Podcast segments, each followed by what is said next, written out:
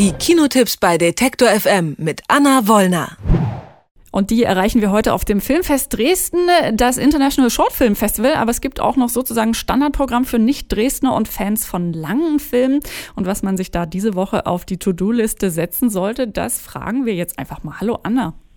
Hallo Doris. Du hast uns als ersten Tipp mitgebracht für diese Woche Free Fire. Ben Wheatley und Mitproduzent Martin Scorsese. Also von den Namen her klingt es schon mal vielversprechend. Es sieht auch sehr schön durchgestylt aus. Hat es denn aber auch eine Story?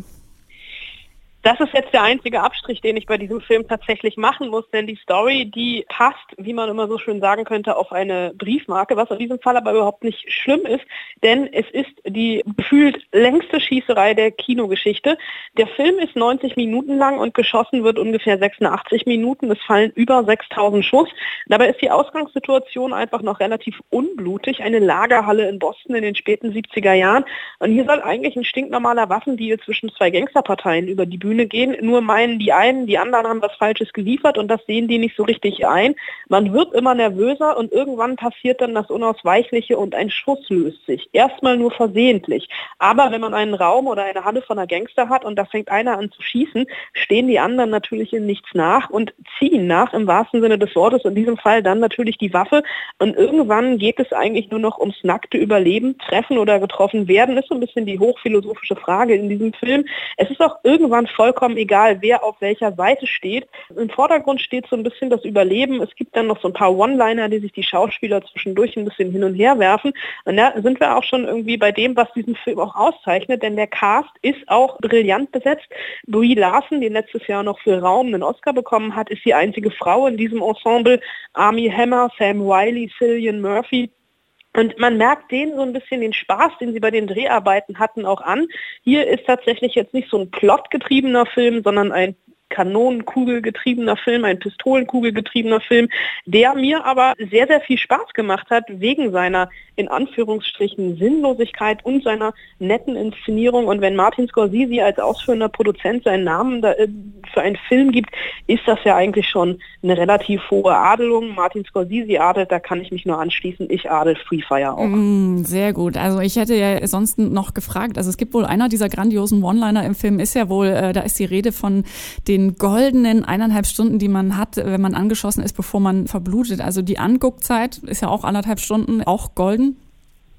Also definitiv golden und ähm, das Konzept von Ben Wheatley, also diese goldenen 90 Minuten, die man hat, normalerweise, wenn in Film und Fernsehen jemand erschossen wird, fällt er um und ist tot und maximal der Held, wenn er dramatisch stirbt, kann noch irgendwie sagen, rettet die Welt oder ich liebe dich, bevor ihm Blut aus dem Mund blubbert. Und das ist natürlich Quatsch. Also man kann auch angeschossen noch weiter überleben. Ist jetzt nicht irgendwas, was ich empfehlen würde, aber das machen die hier auch. Also die sind am Ende, sind die fast alle von Kugeln durchsiebt und robben sich immer noch über den Boden. Die Zeiten für die sind nicht golden, aber der Film hat mir doch sehr viel Spaß gemacht.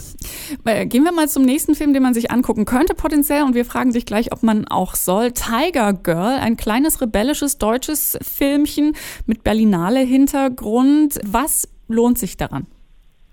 Alles. An dieser Stelle können wir das Gespräch über Tiger Girl eigentlich beenden, wäre natürlich fies.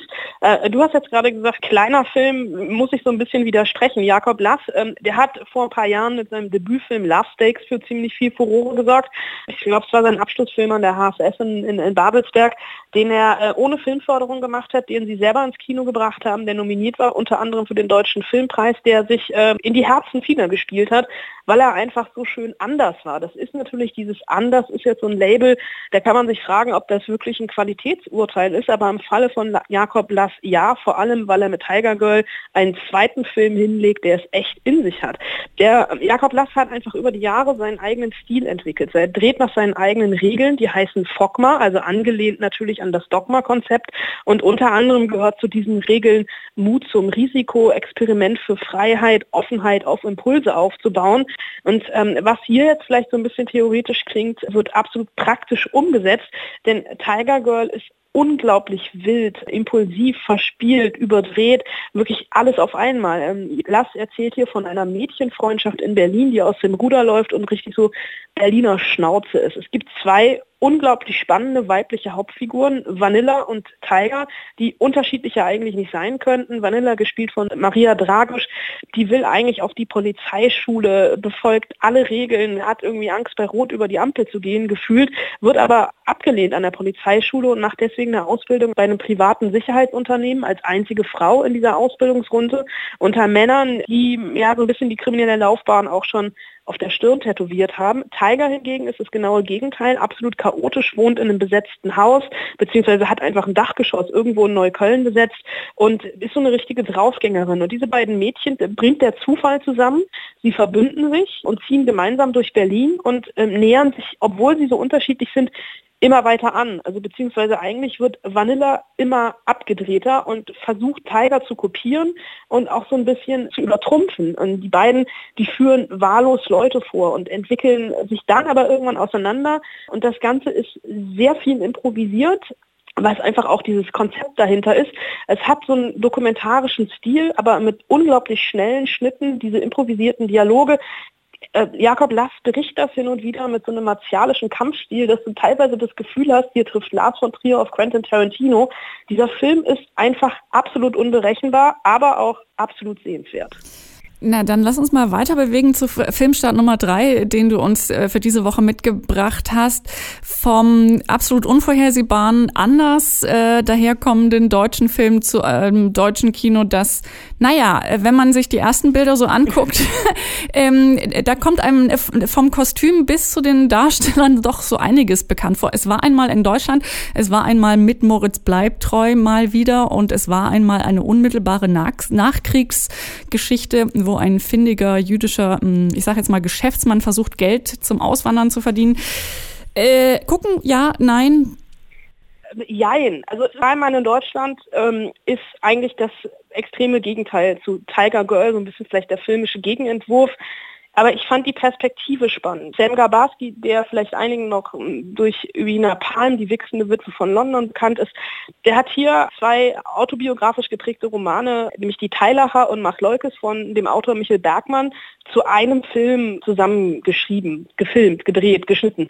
Es ist eine Posse mit bitterer Selbstironie eben über eine Handvoll jüdischer Männer, die nach dem Schrecken des Zweiten Weltkrieges versuchen, ihr Leben neu zu ordnen und als Handelsvertreter durch die Gegend fahren und Wäsche verkaufen. Also weil sie einfach meinen, das sei oder behaupten, das sei das, was die Deutschen am ehesten bräuchten. Und Hauptfigur David Beermann, gespielt von Moritz Bleibtreu, der ja mal sowas war wie der deutsche George Clooney, der nimmt es dabei mit der Wahrheit nicht immer ganz so ernst. Also die Prämisse des Films ist die Lüge, denn ohne Lügen, so Bermann, wäre das Leben an sich nicht zu ertragen. Und er konstruiert sich selbst auch eine Geschichte aus so vermeintlichen Unwahrheiten über ein potenzielles Attentat auf Hitler am Obersalzberg, das er eigentlich ausführen wollte. Und der Film und das Buch, glaube ich, auch benutzen Humor als wirklich letzte Waffe. Und dadurch hat der Film eine gewisse Leichtfertigkeit eigentlich bei diesem schweren Thema, und bricht auch mit Vorurteilen. Der Film nimmt sich nicht immer selbst ganz ernst und ist so ein bisschen so, so ein Melodram voller Selbstironie, der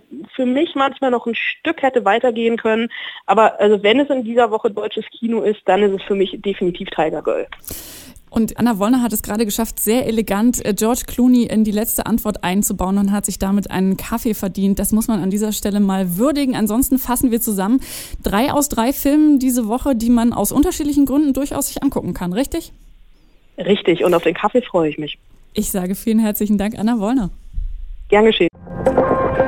Die Kinotipps bei Detektor FM mit Anna Wollner.